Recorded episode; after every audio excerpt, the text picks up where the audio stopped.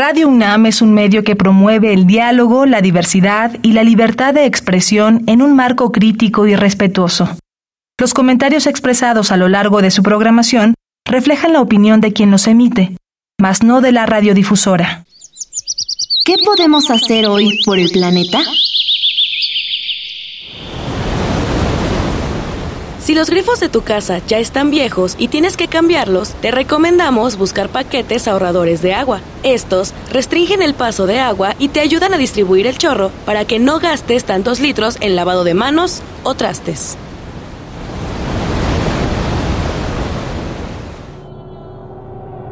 Habitare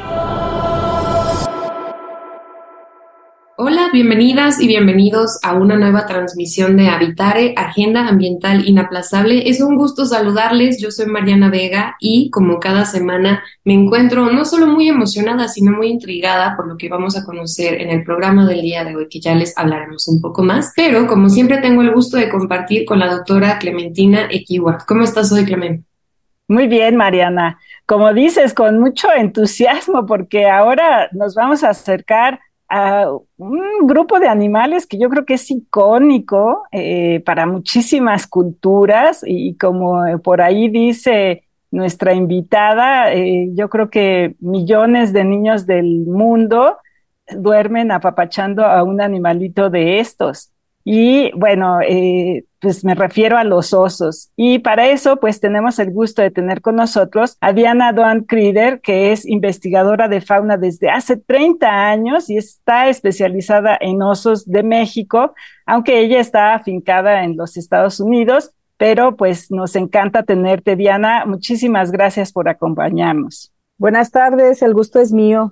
Muchas gracias por estar en este programa en el cual vamos a tener oportunidad de conocer un poco más acerca de la labor de proteger osos en México. Quédense con nosotras, esto es Habitare, Agenda Ambiental Inaplazable. ¡Empezamos! El Instituto de Ecología de la UNAM y Radio UNAM presentan. Toma segundos destruir lo que ha crecido en años. Toma horas devastar lo que se ha formado en siglos. Tomar acciones para rescatar nuestro ambiente solo requiere un cambio de conciencia. Habitare. Agenda ambiental inaplazable. Ciencia, acciones y reacciones para rescatar nuestro planeta. Nuestra, casa. Qué gusto que continúen con nosotras en este programa donde les adelantábamos que el tema es hablar acerca de proteger osos en México con una experta, como bien comentaba Clemen al inicio, nuestra invitada del día de hoy, que además Clemen, lo primero que yo pensaba sobre este tema es que claro que tenemos una cultura muy cercana a los osos, como bien decías al inicio, a lo mejor con un peluche, con alguna película, con alguna de estas cargas de simbología que tienen, porque son habitantes de nuestro planeta y de nuestras tierras mucho antes de lo que nosotros hemos sido. Exactamente, y bueno, siempre se nos olvida y hablamos, hasta decimos, nos están invadiendo, pero en realidad se nos olvida que nosotros somos los invasores, somos los que nos hemos extendido por sus territorios y no solamente los combatimos, sino que queremos hasta erradicarlos en algunas ocasiones, ¿no? Entonces, bueno, eh, trabajar con estos animales para conocer más de su biología no es una cosa trivial.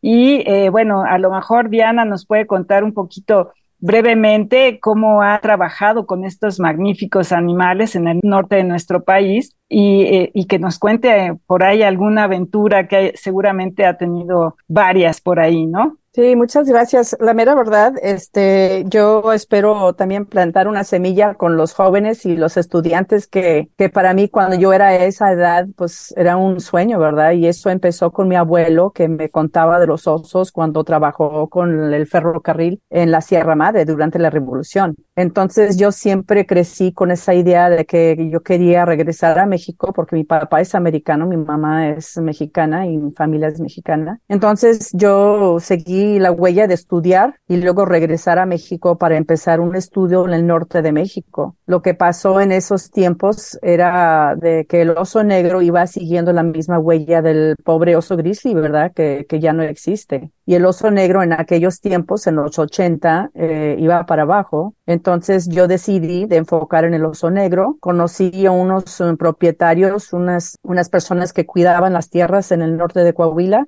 y entre ellos mismos se formaban un grupo de, para proteger al oso. Entonces me invitaron a, quedar en sus ranchos y hacer un estudio. Y en aquellos tiempos yo aprendí a hacer eh, los estudios mm, estilo moderno, ¿no? De los Estados Unidos con, con mucho equipo y mucho dinero. Pero luego cuando fui y estuve viviendo ahí por tanto tiempo, aprendí de que los vaqueros y los ganaderos sabían más de lo que podía eh, sacar en mis estudios modernos, ¿no?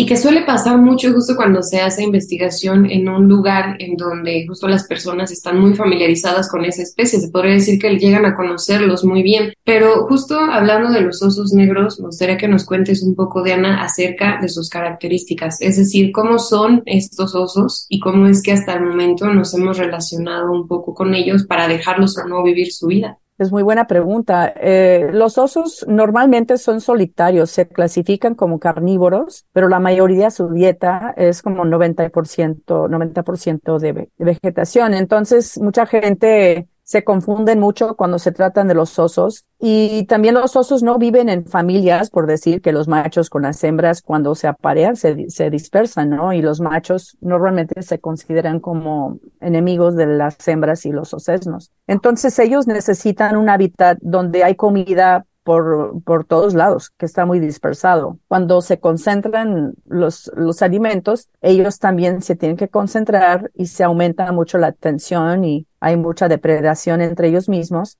Entonces, eh, la sequía y, todos esos efectos eh, en, en la naturaleza les afectan mucho a ellos. Entonces, es importante conocer a su comportamiento y también son muy oportunistas, entonces por eso se meten en muchos problemas. Eh, tienen que alimentarse bien para poder guardar o acumular suficiente grasa para durar el invierno sin comer. Entonces, para las fechas en los, los meses de otoño, pues están enfocados 100% en lo que es la alimentación. Si no hay bellotas, si no hay eh, frutos, pues es cuando se buscan basura, se buscan becerros, se buscan otras cosas y ahí está el conflicto. Y todo eso se tiene que ver con su alimentación. Y eh, decías al principio que el, el, destino de la especie en México era como el del oso gris, el, el famoso grizzly. ¿Qué es lo que ha pasado que, que el destino no fue el mismo?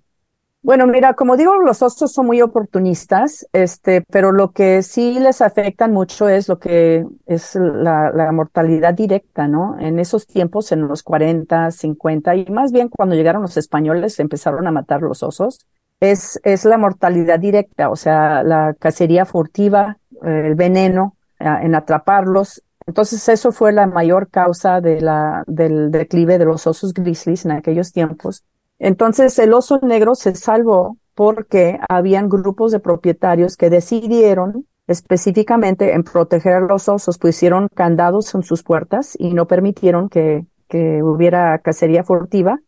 Y yo, a mí me gusta decir que una de las herramientas más importantes para la conservación del oso negro es, es un candado en la puerta, ¿no? Entonces, yo encontré a estas personas en, el norte de Coahuila, pero hasta ahora se ha copiado mucho el modelo de protección de, de terrenos privados y ahora hay varios eh, reservas de reproducción de oso negro en otras partes de México también. Entonces ahora podemos observar que el oso negro está creciendo, está aumentando en la mayor parte de su, de su rango y expandiendo en áreas que eran sus áreas históricas. Entonces, estamos observando algo muy importante y por causa de, la, de, las decisiones o acciones de propietarios privados. Este es un punto que me llama la atención porque al hablar de proteger una especie como son los osos, como bien decías, por ejemplo, esta separación que tienen los machos de las hembras cuando tienen crías y demás, pues no se da porque el oso no quiera a la mamá osa, ¿no? No, no hay que ponerlo en ese plano eh, de también pensar que son animales pues dóciles o animales como tal cual los vemos en ciertas caricaturas, ¿no? Creo que es muy importante decirlo porque estas acciones de protección no tienen que ver con meterse en cómo se relacionan entre ellos y ellas, sino en lo que afecta de las actividades humanas. Entonces, ¿nos puedes hablar un poco acerca de eso con todos los años que tú has trabajado a la especie? ¿Cómo es que cambia o cómo podría cambiar la visión que tenemos de ellos? Bueno, mira, la cuestión de la depredación interespecífico entre ellos mismos se supone, ¿verdad? Es una teoría, pero lo que pasa es que los osos machos andan mucho, tienen rangos muy grandes. Las hembras no, se quedan en unos cañadas, o sea, tienen rangos muy, muy, muy, pequeños por proteger a sus océanos, no, no les gustan andar mucho. Entonces, los machos, este, o vamos a decir una hembra con ocesnos, eh, no es seguro quién es el padre de estos ocesnos. Entonces llega un oso macho, si mata a los ocesnos, la hembra, la hembra vuelve en calor. Entonces ahí el, el macho puede no sé si pensar, ¿verdad? Pero es la selección natural, la probabilidad de que esos ocesnos van a ser de ese oso se aumenta mucho. Entonces, supuestamente es la teoría. Ahora, lo más importante es entender de, la, de los impactos de los cambios de la producción de su alimento.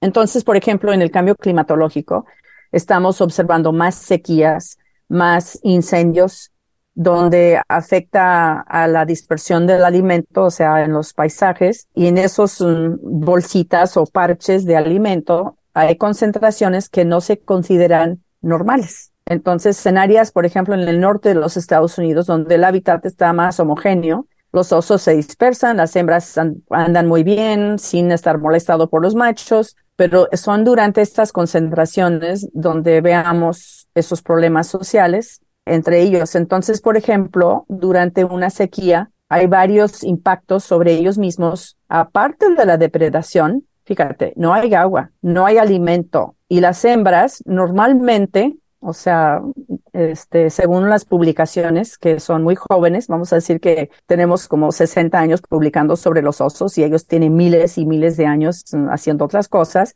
pero según las publicaciones, las hembras no se dispersan de su área natal, se quedan en donde nazcan, pero nosotros hemos observado que sí se van cuando hay falta de alimento. Entonces se van a otra sierra, por ejemplo, en Texas, pues los osos ahí se desaparecieron en los 40, hasta los osos negros.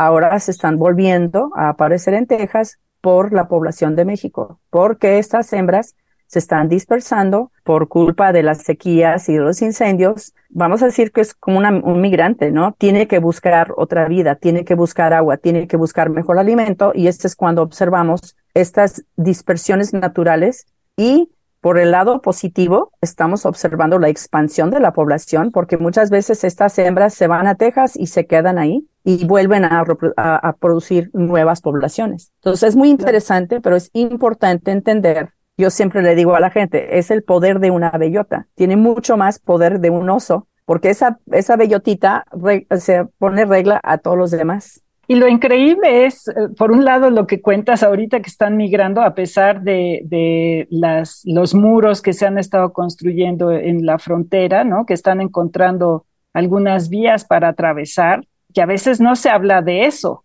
¿no? De, de lo que implica eh, una barrera eh, como la que se está construyendo, no solamente que va a entorpecer el tráfico humano, sino que también de fauna.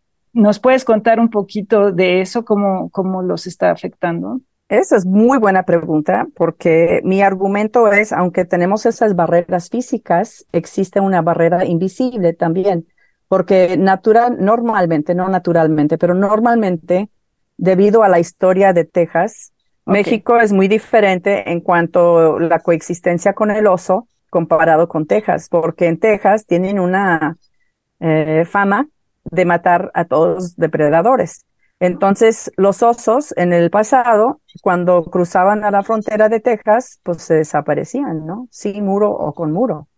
Entonces, existe un muro ahí, aunque no, no es visible. Ahora, en donde se han podido restablecer es en el Parque Nacional de Big Bend porque está protegido. Y las, los osos de las serranías del burro en Coahuila, donde yo trabajé por muchos años, hemos, hemos notado por estudios genéticos que están apareciendo en el Big Bend, porque son áreas donde no hay cacería furtiva ni nada. Ahora, donde yo vivo, en, en el central de Texas, al norte de San Antonio, es una tristeza, pero de veras cuando alguien se reporta un oso, pues en tres semanas ya, ya no se sabe nada. Ya el oso, los, las observaciones se han desaparecido. Entonces, para mí lo más importante de enfocar en la cuestión de los muros es enfocar en la cuestión de la educación. En Texas nos hace mucha falta. Entonces, la gente, aquí tú ves, no hay sitios eh, del Internet, no hay programas de educación con los ganaderos. Y donde yo trabajé en México, los ganaderos eran muy activos con nosotros. Ellos eran los mismos participantes en los programas. Ellos eh, se reportaban a los osos, eh, siempre estaban involucrados en tratar de resolver los problemas, pero aquí en el lado americano es muy diferente. Yo he encontrado una situación muy diferente y muy difícil para tratar de que la, gente se coexiste con el oso. Es esta, estos esfuerzos que se hacen, que incluso como decían, se pueden unir entre naciones para preservarlos, son posibles si se cuenta con mucha voluntad, desde luego, pero desgraciadamente, siempre que se habla de protección en países como México, tiene que ver también con un beneficio económico, ya sea de la especie que se está protegiendo o de alguna que está cercana a ella para no perderla, básicamente. Entonces, me gustaría que nos hables acerca de la misión de proteger a los osos, que no lo veamos justo desde esa mirada económica, sino de por qué son importantes y por qué tenemos que aprender a convivir con ellos. Es otra muy buena pregunta, Mariana, porque mira, la mera verdad, yo estuve trabajando mucho con la Semarnat y la CEDUE todos estos años y con el objetivo de, de estimar las densidades de osos para ver si se podía sostener algún tipo de aprovechamiento, pero nunca se pudo cumplir porque el público pues ama mucho a los osos, ¿verdad? Y también este es muy complicado en manejar poblaciones de osos son muy difíciles en contar y monitorear porque se dispersan mucho.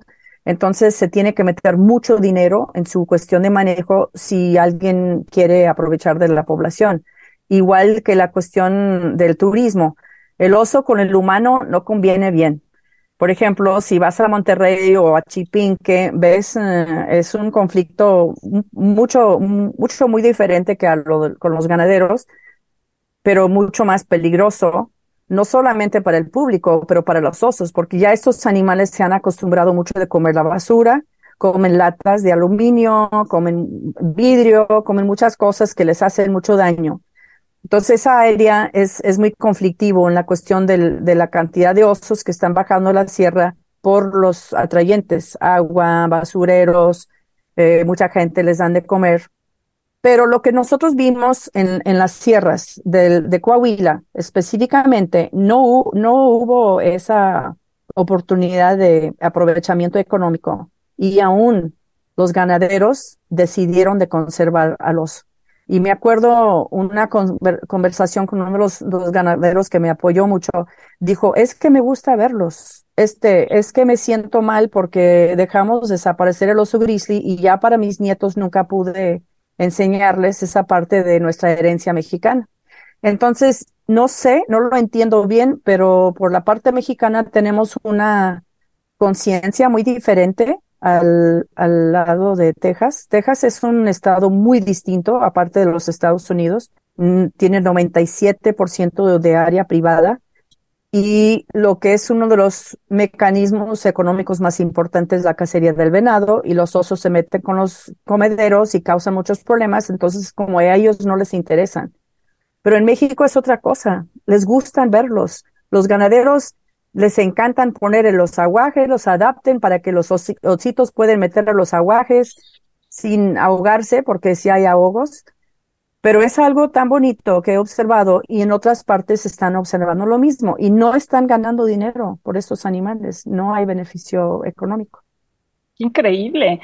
Me, me, sorprende muchísimo porque uno pensaría que pues, son animales peligrosos, ¿no? Es, ¿cómo, ¿Cómo hacer en, en ciudades? Porque yo creo que muchos hemos visto en las noticias estos eh, encuentros súper cercanos de la gente dándoles a, los animales un sándwich, por ejemplo. Yo creo que ahí también eh, hay que evitar el riesgo, ¿no? ¿Qué, ¿Qué, debe hacer un ciudadano que se encuentre frente a frente con un oso? Alguien que no sea un ranchero que lo vea, ¿no? Y que, que esté, que lo vea como parte del paisaje, sino un animal que ahora es también un urbanita, ¿no? Bueno, es difícil porque el oso tiene comportamientos diferentes, distintos como los humanos. Eh, si tú vas caminando en la noche por un barrio donde no debes, pues tienes que formar tus propias decisiones que voy, me cambio del lado de la calle o grito o me quedo parada, este, me hago más grande. O sea, son varios eh, escenarios diferentes pero lo importante es em, mantener distancia y eso es una de las cosas más, más difíciles para el oso negro, que la gente quiere acercar, quiere tomar los selfies, quiere tocarlos, porque vean mucho del ánima, del Animal Planeta, o no sé cómo se llaman esos programas, pero la mera verdad enseña a la gente que los, que no se deben respetar a los animales como animales salvajes. Entonces, el oso, yo pienso que merece más, mm, más respeto que eso. Y aunque no hemos visto eh, eh, conflictos directos, o sea, entre los osos y los humanos en Monterrey, sí se han visto algunos, pero no tanto como en los Estados Unidos y tampoco no se entiende por qué hay una diferencia ahí. Pero la tristeza para mí es cómo se ha cambiado el oso negro en Monterrey y en esas zonas por su habituación. Por, por ahora ya son puros limosneros, se comen pura basura, están gordísimos, nomás campando allá afuera de las casas y es una desgracia, es una, es una tristeza. Y este, pero es cuestión de educación otra vez. Y la mayoría del dinero, en, cuando se trata de los osos en los Estados Unidos o en México, la mayoría del dinero se mete en la investigación, porque es más fácil llegar a un, eh, eh, ¿cómo se llama? En un National Geographic eh, con una cabeza de un oso que con una bellota aunque lo más importante para la conservación del oso es primero protección de, de sus áreas y no, no solamente protección de hábitat, porque mucha gente se enfoca en la cuestión de los árboles y la vegetación, pero lo más importante es que nadie lo maten.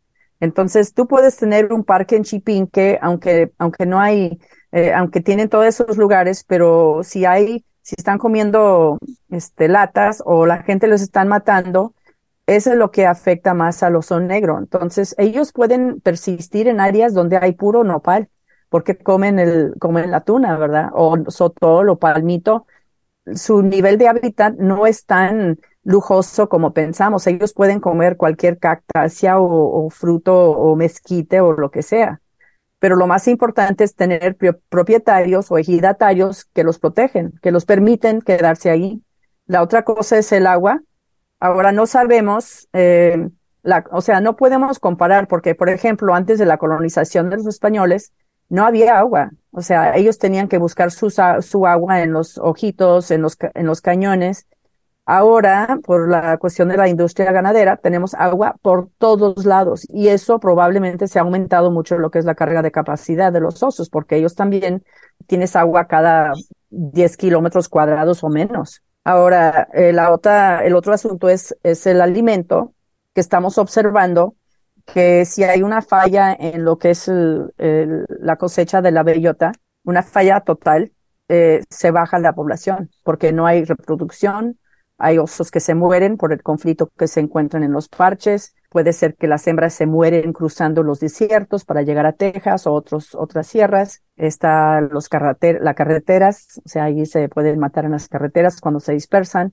Entonces se aumenta mucho lo que es la mortalidad durante esos tiempos de escasez. Entonces, con el cambio climatológico, tenemos que estar, estar enfocando en la cuestión de la producción de su alimento para estar monitoreando a ver cómo van. Y podemos hacer otras cosas, por ejemplo, instalar puentes en las carreteras si sabemos que están cruzando en ciertas áreas, pero la mayoría del dinero todavía se enfoca en la investigación. La mayoría de las personas que trabajan con nosotros te pueden decir, ya sabemos lo que necesitamos saber para conservarlos. ¿Por qué estamos metiendo más dinero en la investigación cuando necesitamos educación? Necesitamos manejo de atrayentes en las ciudades y en los ranchos. Deben ver algún tipo de de premio a los ganaderos que, que guardan bien a su basura para no empezar a desarrollar problemas con los osos y luego, luego la educación al público, punto. Entonces es muy, es muy sencillo lo que es la conservación, pero lo difícil es eh, la cuestión del, humano. Mucha gente no quiere ser educados,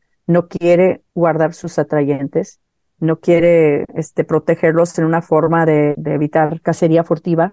Es mucho más mejor pues meter dinero en otras cosas donde pretendes que todo está bien, ¿verdad? Pero no es cierto. Bueno, pues este es el panorama, uno de los diversos panoramas que existen detrás de proteger osos en México y creo que también se condensa muy bien si pensamos que el respeto a estas áreas, a este hábitat y a esta especie, pues implica también respetar sus formas de vida y poner en marcha estas acciones que pueden ayudar a mejorarlas. Desgraciadamente se nos termina el tiempo de este habitar y Pues sí, qué lástima, porque efectivamente son animales tan importantes yo creo que el mensaje eh, que debemos llevarnos es pues dejarlos ser, no, no estarles dando alimentos artificiales y pues proteger nuestras, nuestro entorno para que ellos no anden, como, como dice Diana, de por dioseros. Y eh, pues eh, el panorama yo creo que será mejor de lo que pues se ve ahorita.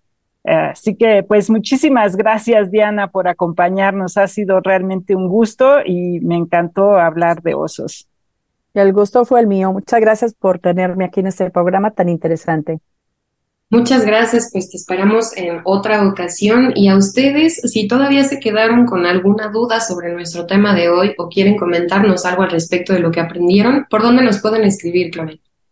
Estamos en eh, Facebook en Instituto de Ecología UNAM, todo junto, en Twitter, arroba y Ecología UNAM, y en Instagram, Instituto-Ecología UNAM. Y también queremos agradecerle al Instituto de Ecología de la UNAM y a Radio UNAM en la asistencia y voz de las cápsulas a Lisbeth Mancilla, información de Italia Tamés. Operación técnica y producción de Paco Ángeles y en las voces les acompañamos la doctora Clementina Equiwa y Mariana Vega. Nos escuchamos en la próxima emisión de Habitare, Agenda Ambiental Inaplazable. Hasta la próxima. ¿Qué estás haciendo hoy por el planeta?